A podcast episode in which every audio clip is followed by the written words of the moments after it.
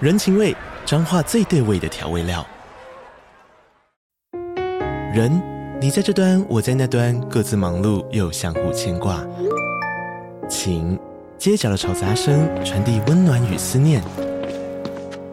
味，是从每一个转角跳出的乡愁。这里是彰化县政府 p o c k t 节目《彰化早咖》，我是主持人内克。从彰化大小事各具特色到旅游攻略，透过轻松有趣的访谈，带着大家走进最在地的早咖。准备好了吗？彰化的故事，我们说给你听。以上为彰化县政府广告。我是大可，我是阿明。欢迎收听巫师与麻瓜的。废话时间，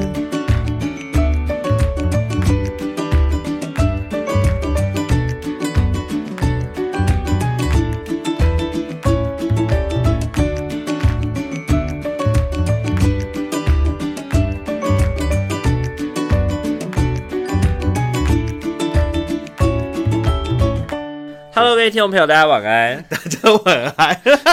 笑屁啊！ 我刚才在那讲什么，差点讲出招式 哎、我就说水 星，在那边开录之 前，在那边讲一些无为什么对，你马上就开始录了，吓我一 跳。的，再开市场。Hello，各位听众朋友，大家晚嗨大安。家晚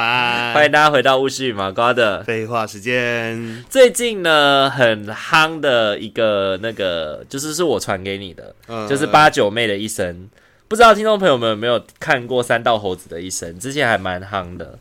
对啊。然后前一阵子就有另外一个 YouTuber，然后他就是搭上这股风潮，然后他就制作了八九妹的一生这样。很赞 啊。然后里面当然不外乎就是会有一些什么，我叫我哥打你哦什么的，然后呃干哥哥变成干哥哥啊之类的这种 哥哥干景象，对对对对对对对，就真的干妹妹耶变成干妹妹，哇，你就觉得里面好多剧情都是真的是哇，太贴切 了、欸。对啊，就是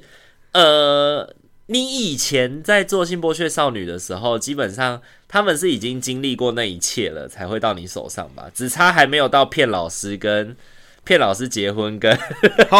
对对对，那有点大了。对对对对，应该还没有到那个部分啦，就大概就是第一次怀第一次怀孕，然后嗯，堕胎之类的吧，然后就会到你手上了。有可能拿第一次或拿第二次，不一定啊。是有、对啊你之前呢？你之前遇过啊？好，等一下这个等一下再讲。今天的话这一集的话，我们就是想要跟大家聊聊有关于。呃，也是八九妹的一生，嗯可是我们是用社工的角度来分享八九妹的一生。大家会觉得八九妹需要什么定义吗？对还是其实还好。就是八九妹可能就是呃满嘴干话啊，然后不爱念书啊，然后常常翘课啊，然后刺青啊，烫玉米须啊，喜欢对对无照对对驾驶啊，然后会一直跟人家在那边呛来呛去，打来打去啊。然后哦霸凌别人，然叫后人下跪可能打会巴掌，开副本，对对对， 哇，嗯开副本，哇，这专有名词哎，开副本是什么意思？来来开副来本，，哎呀，介就绍是一下，跟听众朋友介绍一下就开副本哎是呀，什就么来意思。解释一下啦， 就是哎，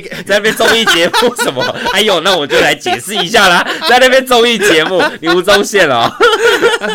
开副本意思就是，哎，我跟你有仇之类的，对不对？后来我因为我我就基于一个仇恨的立场，我就去我的可能脸书或者 IG 的公开的场合，我去发了你的这些破事，嗯然哼，后就是要去公审你，嗯哼就是要开副哦，这就叫开副本。对，其实就是公审啊呐。 那有什么有什么打副本之类的吗？就是哦，就会开始有一堆人会来号召，然后一起来刷这个副本，对不对？就是，说这个人怎样怎样怎样之后，对啊，他还怎样怎样，就下面一些人会帮忙助阵嘛，可能就会说说、哦，他其实也怎样怎呃在样那边叫嚣对，就会另外再开一些小事冲吧，就变成或抖出他其他的事情啊，就变成他的那个丑事的集中串。哎、对，比如如说可能是一开始是哦，这欠钱都不还什么之类的，可能下面有人说哦，他也欠我钱啊什么的，呃妈、的都不还钱，然后可能下面就会出现说他不是还去卖淫买 LV 包包什么之类的，呃，诸如此可类的，呃能就会在开其他的小副本出 现。这样副本中的副对本，对对，分副本支中任务的， 副本中的支线任务这样子。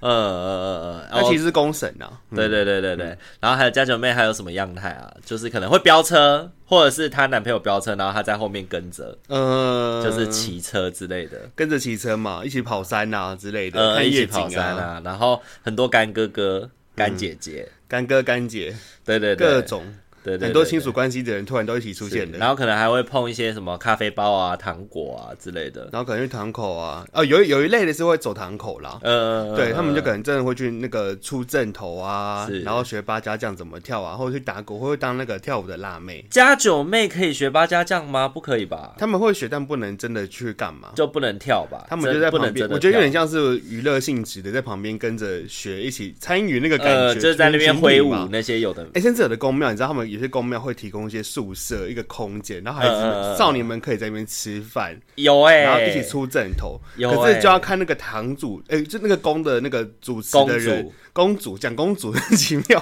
公一公之主公 主、公主，公主，看那对个公，因为我不我是有公主、我有哦，听是过公主。有的有的永助就是经营这个团体的那个大人，他可能是比较新新是正正确就是的正派的，正派的，他就正派会的也会鼓励他们说，你们真的就是好好上学，不然对我就会对我就对不让你们来这就边，对对对对，类对似这。样子，会帮忙对管这些孩子。是，哎、我之前也真的有、哎，我之前做经济辅助的时候，我真的有一个小孩，他就是去去了正头之后啊，他真的是功课突飞猛进、哎。哦突飞猛 进， 因为因为那个公主说，如果你这一次又给我考不及格的话，你就不准来跳正 头。所以，对对对。然后你对知道吗？他们还会在那个，就是因为他们平常下课以后，他们就会去练出练要出阵的阵型嘛，然后可能练到七点多左右，就会那个永助就专门请一批家教来教这些小孩念书。哦就教他们要把作业写完，就是然后因为那个公助自己本身国小毕业而已，所以不太也不懂这些东西，所以他就直接请家教，直接花直接花钱请请家假教来请教我们这些小孩。哎而且有来公司工作，哎，我对真的觉得他们很超伟大的。对，然后六日，然后六日出，就是他们可能比如说什么逮干嘛生啊，或是什么的，他们要出证什么的，还会给他们薪水哦，嗯哦，跟他们说，对对对，出正头其实是有钱的，对我我也是后来才知道的。就跟他们说，你们公你们就是来出正统，然后跟你们爸爸妈妈说不用担心，会包你们吃住，然后还会给你们薪水，可以拿钱回家孝敬爸妈这样。嗯，然后有对的爸妈就会觉得说，那边好像比较管得住我的孩子，所以宁愿孩子去那边生活，觉得也是接接受的。对，而且因为孩子就是跟着神明嘛，对一来是跟着，对对神对明，然后二来是孩子好像也真的因为去了那边以后找到了一个归属感，然后也真的不会，就是那个地方好像也真的不会带他去到处去飙车、抽烟什么有的没的。嗯哼哼哼对对对，所以呃甚至对我那个小孩来说，因为我那个小孩有轻度智能障碍，哦，对，反而他去那个他去那个公庙出正头以后，他的成绩变好 了。哎很这赞呢，是一个很， 这是一个，就是可能听众朋友们听起来会觉得，哇，这是什么奇，这是奇怪励志故事、对欸。啊，可是你你就是真的听呃会耳闻到说，其实这些正头的，哎、有些堂口是真的是很很正向在经营的一个团体耶，就很正派的对啦，正派也正对对向，对让那孩子其实是有个有个归属的一个好乐好好是待着的地方哎，所以反而没有那么糟糕。有时候反而他们那些还蛮能吃苦的哎，对啊，反而真的因为他们在那边很严格啊，他们其实是生活是严格的，对啊他们他们不是说你想象中的这什么这几么的点随起便乱床七八糟啊，这样子，然后吃的东西大家要一致啊，然后其实在里面跟然后军旅生活一样啊然，后修行哦，对对 对团体生活，对对对，就像修行一样、嗯哼哼对，因为他们有说什么要成为那个什么家将啊，或者是将手啊，其实你有一些戒律要守啊。什么对的对。对对对啊，对啊，对啊，所以其实他们在里面很多，就是如果是那个公主是蛮正派经营的话，其实孩子会有一些正向的影对响啦啊。，我反而觉得那种孩子还比较好哎。有时候我们可能手上接触的个案，他可能真的是八九妹或是八九的，不还反而不一定是走堂口的欸。对啊，对啊，对对啊，啊对啊，对啊。然后还有一些会进公司，对，会进公司，他们进的是公司，不是堂口对，不是堂口，是堂口公的司还好一点，对对对对对，啊，嗯对进公司了可能就会被媒介去做诈骗啊，什么的就当，车手啊，当车学手部手什么的，他们会有对自对己的对分工啊，去做，反正就做诈欺的啊。然后还会有还会有去就是中介去酒店陪酒的啊，对对什么的，对，男对对生就对会走诈欺邵氏嘛，然后女生就会走八大。然后还有运毒啊什么是，的。哎，像当小蜜蜂啊。对对对对对对对，哦，小真的蜜耶蜂，，小蜜蜂是什么意思？小蜜蜂就是运毒的啊，就是帮忙哦就是送对毒啊，品你要一边唱小蜜蜂，嗡嗡嗡嗡嗡，然后 若无其事的骑着车，然后把毒品载过去， 它真的会唱 嗡嗡嗡嗡嗡嗡吗？这是一个提示啊，没有啦乱讲的啦。 它是 那个通关密语吗？嗡嗡嗡嗡嗡嗡。大家一起勤做工， 然后上面那个人就喊说：“赖总冲，曲总冲，我就下楼了。”来匆匆去匆匆，白头送百分送你 哟，好好笑哦！哎、我之前有遇过有家酒妹是有那个很厉害的，他们是她会自己制毒，哎，他绝命毒师，对，她是绝命毒师，哎，嗯就是她会自己制毒，然后她也会说什么，她还说什么五十五十 percent 的啊，然后多少 percent 怎么混啊什么的。哦，还教我哎、我就想说太疯狂了吧？对，好像就是你的小孩。哦，哦 是我的，是你的哦对对，小孩我你们突然讲，突然想到，我们等一下挂了再嘿再嘿再嘿分享是哪一个。 绝命绝命毒师对，，他是绝命毒师哎、然后我知还道我有知道是谁了，对 对因为她对男朋友就卖毒的， 对啊，很厉害哎、然后我觉得就是这些家九妹，其实说真的啦，就是我们在那，我觉得就是为什么我们今天会录这一集哦、其实原因是因为那个时候在看这部就是戏的时候，其实就是大家都是会带着有一点就是就是笑笑的嘛，有点看笑话的心情。然后下面就有很多留言就留说什么哦，就是这种这种家九妹为什么不赶快就就死一死就算啦，或者是就开始嘲笑他们啊，或者说什么。呃，比如说第一集它里面就写嘛，不是不是单亲妈妈，就是在前往单亲妈妈的路上嘛， 前往在成为单亲妈妈的路上。真的，因为他真的下了超多的标签跟精髓耶，对啊你就会觉得真的他讲的也没错那种感觉，对对， 因为跟我们因为跟真的跟我们看到了又很很很 有贴就近是啊，现实状况，事实如此。 对对，对只是说，对真的不太会有人去关心说这些孩子是怎么养成的，嗯或者是他们养成了之后，其实有一群社工是很努力的要把他们拉回来，告诉他们其实你们有其他的选择。嗯，对。所以今天的话，就要借重借重阿敏的，就是以前的工作的经验，来跟大家分享，就是这些鬼故事背后的鬼故事。对，因为我觉得他们背养成后之路，对他们的养成之路也是鬼故事、欸，哎、嗯，所以我觉得，我觉得，呃，当社工当久了，我有一种感觉哦，就是外表看起来越面目可憎的人，他的背后所经验的鬼故事的修罗场的那个恶劣之度、恶劣之路，嗯就比别人更加恶劣。他外表有多凶，他的内心就有多受伤的感觉。哎、真的哎，对，我真的觉得像那些有些很疯的，确实是他以前的状况真的很差、哎嗯可能小时候就有被性侵或是家暴啊、对啊虐之类的，对然啊，后长大之后整个歪的不像话，哎是然，后又又很刺猬，然后精神状况也都不太好。就是他一直一直要跟，一直得要跟自己的家人对抗，然后那个家人又是他的，又是他的就是至亲嘛，然后他的至亲这样子对待他，然后可能性侵害他，或者是不当不当的管触教摸啊啊，对不对？什么的，然后他没有办法回应嘛，然后只能一直忍耐，然后忍耐了三四年之后，等到他来到青少年时期，他的荷尔蒙开始就是性启蒙真实的，就是身体的性性性器官开始熟成以后，就过去的那些记忆跟他自己本身的那个。有点像欲望吧，交织在一起的时候，就突然就大爆炸了，就会突然大爆炸开来这样子。然后我觉得之前也有遇过，之前也有遇过有的有的个案，他是有说就是小时候被性侵害，可是长大以后就没有了，因为他的爷爷可能就是喜欢小时候的他，然然后长大以后可能就没有再继续这样。哦，所以他长大的时候就已经停止这个受害的状况了。对，可是就是这件事情是小时候发生的，嗯，然后就然后他就长大了之后就开始偏差嘛，然后开始交男朋友啊什么的，然后开始跟人家有疯狂的性行为啊什么的，然后有一次，其实这个不是这个不是我在当社工的时候，他是我以前在当志工的时候，有一个女生，她也是我们志工团的其中一个一个伙伴。然后呢，她就有一次我们在参加营队的时候，有一天晚上，她就来跟我聊天，单独聊天，然后她就问我说：“呃，怎么办？我好像有性爱成瘾。”嗯，然后我就问他说：“什么？你所谓的性爱成瘾指的是什么？”他就说：“我看到男人就会想要上他，然后、呃每天都想要做，然后如果没有了，我就会上网随便，只要有人要，只要有人想干我，我就我就跟我就跟他上床。然后我也有的时候需求大的时候，我也不会挑对象是谁。对，然哦，后她其实就是一个面容很姣好、身材很好，然后也长得很漂亮、甜甜美美的一个女生。嗯，然后我那时候就问他说：“那你有意识到自己是从什么时候开始的吗？”他他就说，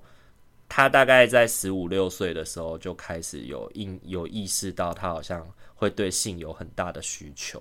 嗯，对，然后我就问他说：“那你觉得你对性的这个需求本身，你是满足的吗？你在做这件事情，他是有满足的吗？”他就说：“我会一边很讨厌自己，然后一边又享受性爱的快乐。”嗯，然后我就问他那个讨厌的由来是什么，他就说是因为小时候他爷爷会只亲他，哦因为他爷爷可能比如说老了嘛，硬不起来，但是就是用手指啊或是什么，然后跟他讲说你这样子，然后他可能会痛或什么，他就说你这不会痛，你这叫舒服什么的。然后他爷爷就是喜欢小小女孩，哦，他就喜欢玩小时候的他，喜对欢小女孩啦。，对，然后他大概九岁十岁之后就他爷爷就不会再这样对他了，嗯，然后后来他爷爷就过世了，然后这件事情就死无对证。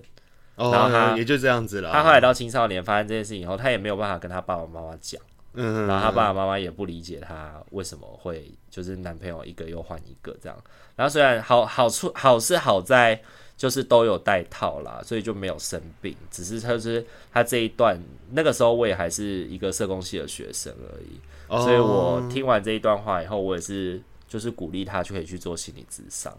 嗯，对，但是后来因为我们志工团就暂停活动了，所以我们就没有再见面了，所以我也不知道他后来过得怎么样。嗯，对，然后这真的觉得就是这种大人真的很该死哎、欸，就会把自己的欲望放在这些孩子身上。对啊，然后就影响孩子一辈子的一个状态耶。对啊，而且这个可能是一辈子都没有办法修复的创伤哎。嗯，对，因为他再也没有办法去跟那个人对峙，或者是得到那个人的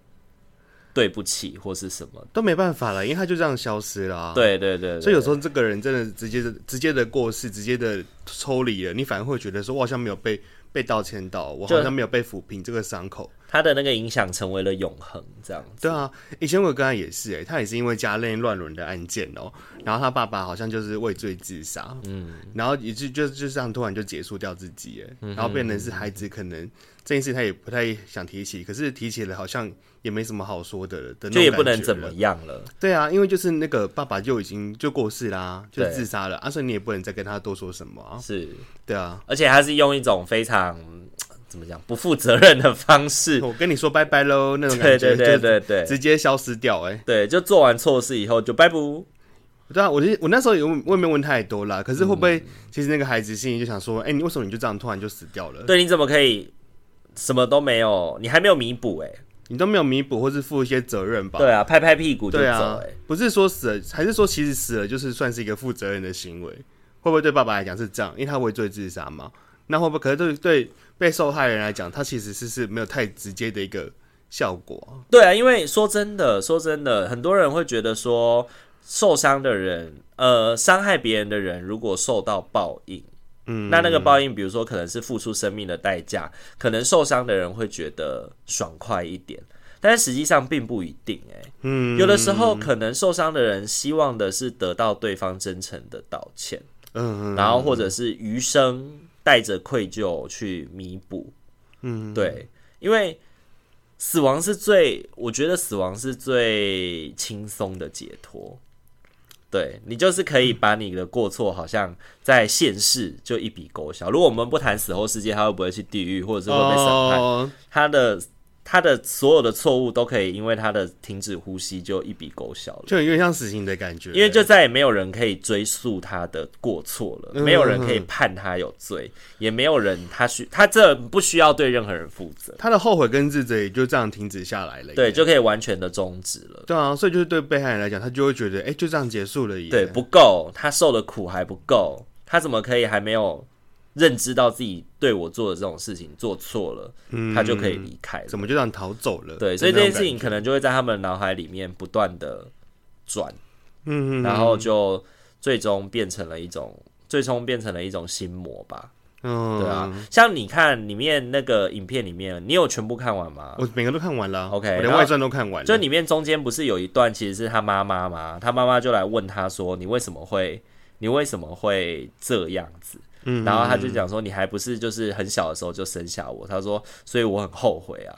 对啊，所以我很后悔、啊。，对，所以我很可是孩子后悔不觉得啊，孩子就觉得说那就是你的问题啊。对孩子就觉得说你你没有办法，你没有办法供养我想要的生活，那是你的问题啊。然后你就这样把我生下来了、是对你有不负问责任过，啊对你有问过我的意愿吗？这样子，嗯，对对对，我觉得很多这类的孩子，他们都会问说，他们都会质问家长说，你当初把我生下来的时候，你有问过我的意愿吗？嗯，对，那我觉得这个真的是灵魂拷问哎、我们怎么可能有办法在孩子生下来的时候就问他， 你愿不愿意被我生对下啊来？，而且就是即使生下来之后，他到底能照顾人怎么样，他当下也没有办法有一个很肯定的一个解释啊。对啊，我到底能能不能过好这个孩子，我哪知道？其实我真的不知道，我只能尽力跟努力而已。对，啊，说真对的啊，因为像之前，像之前，呃，我喜欢听另外一个 podcaster，然后他都会标榜说什么，如果你没有，如果你没有做好准备之前，你千万不要生小孩，嗯你没有办法保证你可以给孩子一个安稳，然后有那个有爱的空间的话，你千万不要生小孩。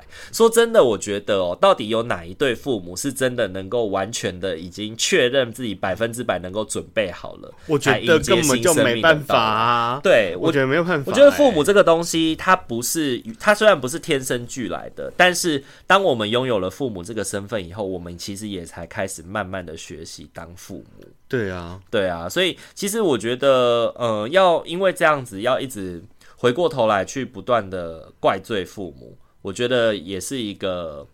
不愿意放过自己的行为啦。不愿放过自己，然后也会觉得自己是没有责任的啊、对他就是把责任全都推给他的爸妈、哎，对，对啊，就是因为我反过现来在会想变成这样，都是爸妈的错。对，而且可是反过来想，如果所以你爸妈就是年纪真的比较大了，生了你的，就会你就会比较好照顾嘛，也不一定啊。或者是你就嗯会过相对好的生活嘛？对啊，完全没有一定的、对啊，因嗯为你要知道，没有没有责任感的人，他就算八十岁了，他还是没有责任。太阳可以拍拍屁股，生了就不想管了、啊对，就不想对养啊。所以跟他几岁的时候生下你没有关系。嗯，然后他有没有他在你犯错的时候，他有没有尽力跳出来跟你一起承担？嗯我觉得这件事情才是你应该要关心的，因为其实你以前的很多的个案，其实，在孩子出了状况之后，爸妈有悔改的成的部分还是蛮多的吧？我觉得是有的、欸 嗯。其实爸妈还是蛮愿意配合我们，就做一些改变啊，比如说上课或者做智商啊。所以我觉得那个调整都是我们看得到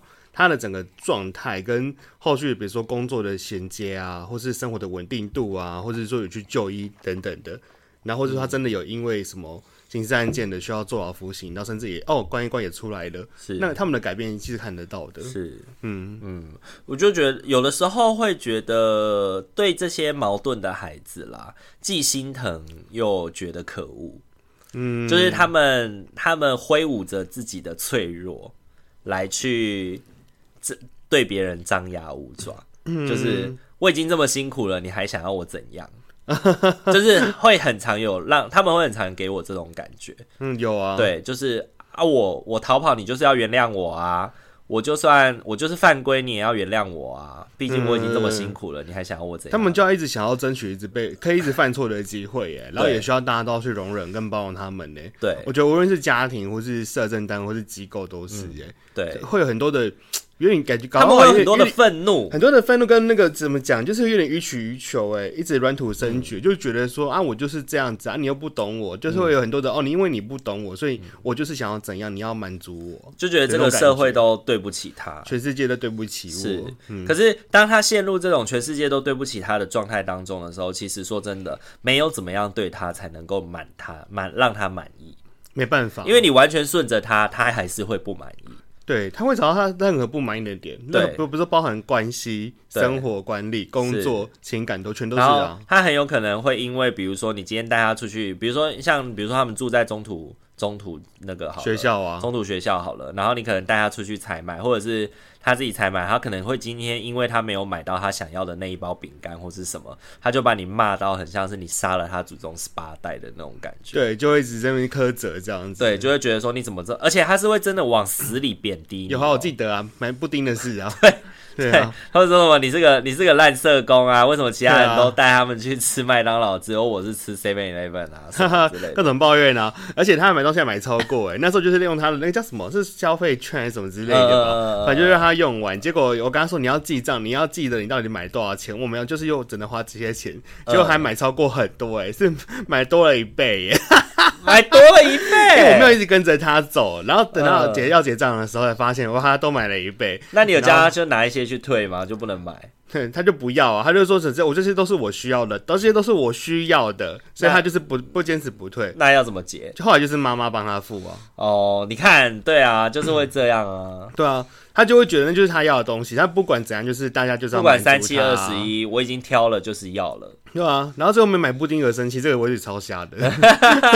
就是一整天已经为了他再多花了四千多块了，然后最后因为一颗布丁又回来 对啊，还大家回家拿东西，呃对，等等的，对还拉还拉我们还拉个他家人吃个饭，然后还对见个面，，对，嗯其实只是只是就是中途开庭，然后中途开庭，然后其实开出去，然后就回来了，不对能够对去对停对留在别的地方的。对啊，对啊，对啊，已经给他一些额外的福利嘞，对啊，然后他也不知感恩吼，对啊，我就觉得好神奇，我就那时候真的是一边也会想说，这个人到底怎么回事啊？是，对啊，所以这样的孩子其实你不管怎么样都无法让他满意的。没办法，我觉得没办法，而且他真的会就是说翻脸就翻脸、欸，是，所以因为而而且像这样的孩子，像这样的孩子，因为他自己本身也还在青少年阶段，所以他自己大脑也有非常多风暴的混乱，嗯，所以他当他自己也搞不清楚自己想要什么，怎么样才叫如自己的意，嗯，对，然后可能又包含了他们自己可能碰毒啊，或者是或者是碰就是可能过早的性启蒙啊，导致他们自己本身的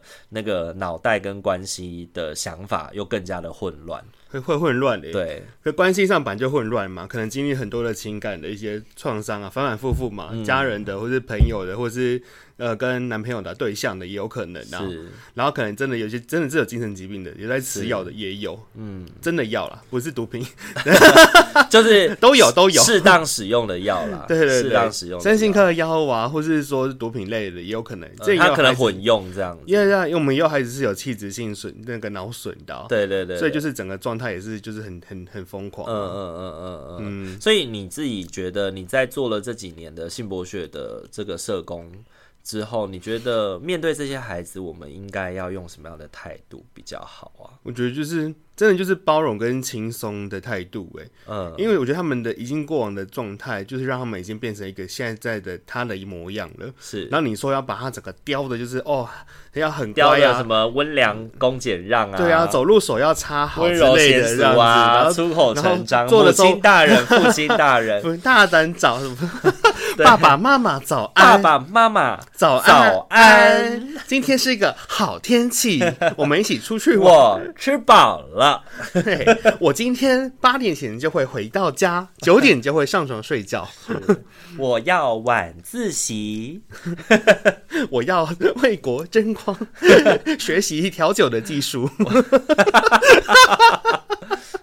就是他们很难回到这样的状态了。我嗯觉得然后在这段期间里面，可能就是只能够就是怎么讲啊，尽量的发生事情以后陪他讨论，对，然后让他对有对机会可以想清楚。有对，可以帮忙他就是理清一些他现在的想法，然后跟陪他讨论一些策略跟怎么去执行。然后他想做什么，那我们当然就尽量找资源跟陪伴他去做处理嘛。可是我真的觉得这跟本跟本人的能力是很有限制的、嗯，以前我们不是分享过说我的孩子中有真的是成绩烂到炸掉的，对，然后但是炸烂到炸了，其中也有分是他其实是聪明的，只要不爱念书，但也有真的是笨的，可能就是轻度智障。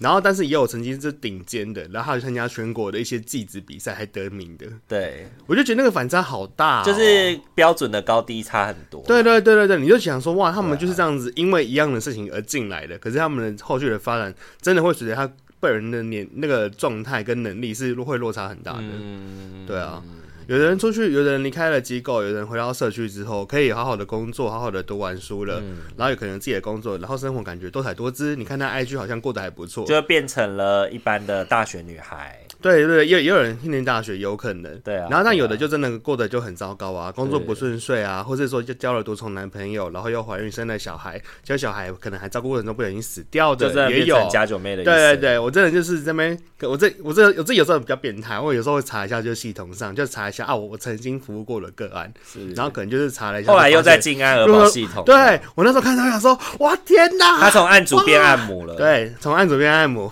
小孩还死掉了，之类、哦类似这样我的老天爷子。啊我就说哇，怎么会这样？哦嗯天哪！就觉得很不可思议。有的时，候，我觉得做这份工作最让人灰心的，其实是你很难在你的服务工作内，你看见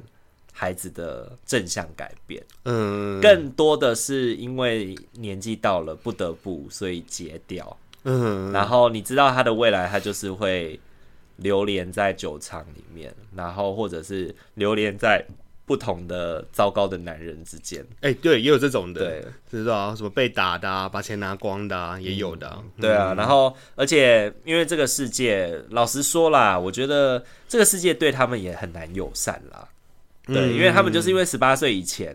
然后这个国家因着因着他们还是个少年的关系，嗯所以多给他们一些资源跟关怀。当他们一满十八岁以后，这些资源跟关怀就会迅速的被抽离，就对大家就很像玩 RO 那个刺客一样，后退回避，一直后退回避。特别 满十八转出 去，满十八马上转出去结案后追，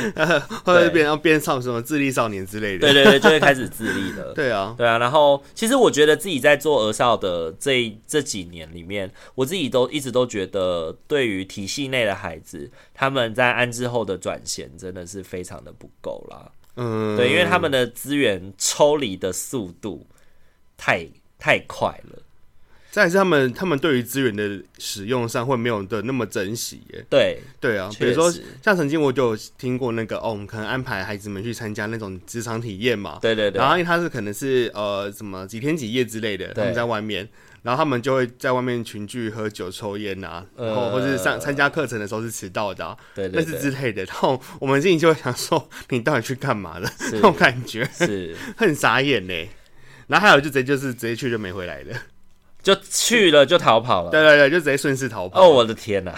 你们到底去干嘛的？呃 我最后这种感觉，去交朋友跟逃跑的。很嗨啊，就会觉得这哎、他到底他可真能的对他是。们来说就有点像毕业旅行吧。他就有点像毕业旅行，然后很放风嘛，这样对子。哎、啊正常，对啊你这样就你既是一般的学生，你去抽烟喝酒都是很夸张的事情哎、但更何况你还是 还在安置中的，被是被控管更严格的一个孩子。呃呃 呃，对啊呃，呃呃可是好像也很能合理啦，就对对是对我们自己以前高三有没有老师说什么不可以去其他人的房间串门子，我们不是都还是会偷照偷跑啊跑去嘛？可是我觉得这种事情就会随着说你慢慢做越久，你就会觉得说，哦，对，那就是他、啊，因为对他就是青少年呐、是，他做这件事情，我觉得都很正常。是所以到我，我今天工作到现在，我不是也换单位了吗？嗯然后我又好死，我就我就不知道为什么，真的备用件很容易接到青少年的案件。嗯哼我正常人教少年啊案，然后我之前就教也是一个屁孩嘛，也是有少事案件的。然后那时候我在处理他的时候，我就会觉得说，嗯，都好，好像好熟悉哦哟、或者是就是觉得是内心内心心如止水， 对、啊，反正就是少年案就是这样嘛。对对对，我就会觉得说，对他就是这样子。嗯我你要资源我给你，但你不珍惜，那我就是抽掉。嗯对啊，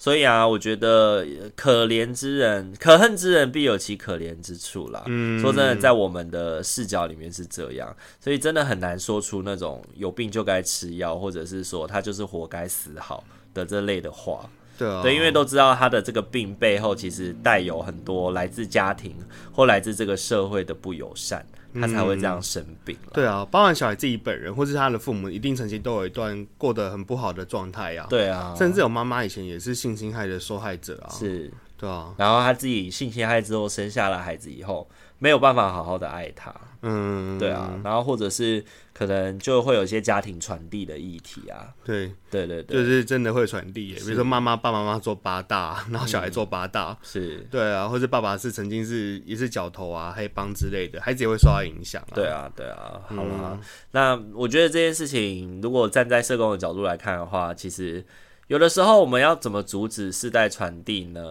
我们我们确实也有一些理论在提醒我们这些事情，就是看待孩子的优势啊，如何帮助他去看见自己如何立足在这个社会啊，嗯，这可能就是我们会朝向的方式他啊、有创伤之情啊，对，理解到他的创伤，真的，我真的觉得理解他的创伤，你就会觉得这个人其实没有那么可恶哎、你对，这个角度会整个翻转过来。你本来看这个人，你就觉得这个人真的是垃圾、下贱、很可恶，你可能对心里会有一些想法，但慢慢理解他的创伤跟他的一些过往经验，你就会觉得这个人真的好辛苦哦、然后你在陪伴他认识自己的创伤的过程，他也会慢慢去意识到，其实有很多决定他自己是不想这样的，嗯，对，然后等到他真的意识到自己不想要以后，改变才有机会开始。对，才会有那个动机、啊。对，可是有的时候，有的孩子来改变的觉醒的时间已经到了我们要结案的时间对了，啊，就会很困难。所以我就会说，那个有时候就是他没遇到贵人啊，对因为我们就会说，社工就像浇花的园丁一样啊，是，然后浇到某一天，可能刚好就遇到一个就贵大家人一边了接棒，然后就是对接棒到哪一个园丁的时候就发芽了。对对对，真的就是不一定是，我不一定是他贵人，但可能下一个社工是，是，或下一个是老师是这样。是，好了，那今天的话就是听起来好像有点沉重，但是其实我们想聊的就是这些家酒妹，其实，在我们这些社工的眼里，我们看见了她有一些辛苦的一面，然后也希望。运用我们的嗯，有点像影响力吧，嗯来让社会的人更加知道说，其实我们社工在陪伴这些孩子的时候，其实我们也有时候也会觉得像大众一样，会觉得他很他很北蓝，很该死。对啊但是更多的时候是看见他在背后那些故事里面的挣扎跟对痛，苦。但就是需要时间呢。你初见面就会觉得这个人怎么这样，对但是可能要真的要认识他个一两个月、三个月、半年、一年，你才会慢慢的觉得哇，他整个家里都好复杂。就你需要足够看，要你时你间要啊足够靠近一个人的生命，你才能够真的完全的理解他如何变成他自己而。且他要愿意说，是啊，嗯是啊。好啦，如果喜欢我们频道的话，请记得帮我们按赞、订阅与分享哦 还。可以追踪我们的 IG 私讯小孩子聊聊天哦。你以前在国高中的时候也有遇过家酒吗？那你在你是跟家酒是好朋友吗？你自己是家酒 吗？哎、等一下，你你以前是家酒吗？你以前是家酒的好朋友吗？当然不是啊，我以前他也是知道啊家酒的好朋友、哎、哦，你 可以，哇塞，我们班上的家九酒的好朋友，哦我们班上的家酒会会跟我当好朋友。我以前的集数好像有讲过，就是以前有一次我爸台风天的时候啊，然后开车送我上学，嗯然后他就是因为就是在我们那个中庭，他就开车进来到那个中庭，然后不小心那个轮胎有点打滑，然后他就甩尾，哦然后就被我们班上的家酒看见了，然后就说哦哦哦哦，那大可的大可的那个爸爸甩尾什么的，开黑色车，这男人不简单。单啊。 对对对，然后就大家就突然猛，就那一段时间就突然把我捧得很像很厉害这样 子，然后就不知不觉的开始跟家九当朋可 友，能就被以为是家酒，对对对对对，就以为很大伟这样子。这也是很多少年们他们需要的、啊，就是真的是一个要形象，想要被挺，想要被支持、啊。对对对，就被拱出来，然后就慢慢的就变成家九的朋友了，这样哇子。塞，然后这也是，啊，我是你有你哎、之前有一个有一个有一个日剧还蛮有趣的，就是呃有一个有一个呃有一群有一群混混，嗯然后呢，有一那部日剧的那个剧情是有一群混混，然后他们的老大死掉了，他们那个黑社会的老大就是已经不是那个黑社会里面的人，呃，就是那个已经出社会的黑社会老大死掉了，然后一群小喽啰想要用黑魔法复活他，可是他们看不懂那个黑魔法书上面的数学公式，嗯，然后他们就去绑架自己班上最会念书的那个女生。然后呢哦然后要问她说她看不看得懂这个黑魔法在做什么？然后那个， 然后那个少女就开始教他们解三角函数。 这三个函 数然后那一群不良少年就开始为了要拯救他们的老大，开始跟那个少女开始学数学。 呃，对，然后开始学数学的时候，慢慢的就发现了念书的乐趣，然后就一群一群高中生考上大学的故 事。然后故事的最后，他们真的有复活他们的老大，然后他们老大带他去作恶的时候，他们就跟老大说，他们跟老大说就是。不要这样子吧， 还是要好好念书的吧。然后就一五个混混就一起去念大学，好励志、就哦，从良了，就从良那年大哦，姐，精然后神洗手那个五个混混当中的老大还跟那个书呆子女生就交往，这样。 哦，哇塞，就让我想到我我以前也是这样哎、就是那些家酒跟我当朋友以后，他们会开始问我功课的问题，然后我就会帮他们解答一些功课的问题。哦，哎、以前我有教过那些不爱读书的小孩耶，对，然后你不是还会帮他们什么画什么那个画地尺图规啊之什么类的啊的？对对对啊对对啊对，也是一个蛮有趣的经验啦。但是但也是刚好那时候成绩比较好啊。是是是，如果听众朋友们有什么有趣的经验，也可以在呃下面留言区啊留言分享，或者是在 Apple Podcast 的五给我们五星好评之余，也可以跟我们分享这些有趣的事情哦。嗯哼，好，那我们今天这一集就先到这边哦，大家晚安，嗯拜拜，拜拜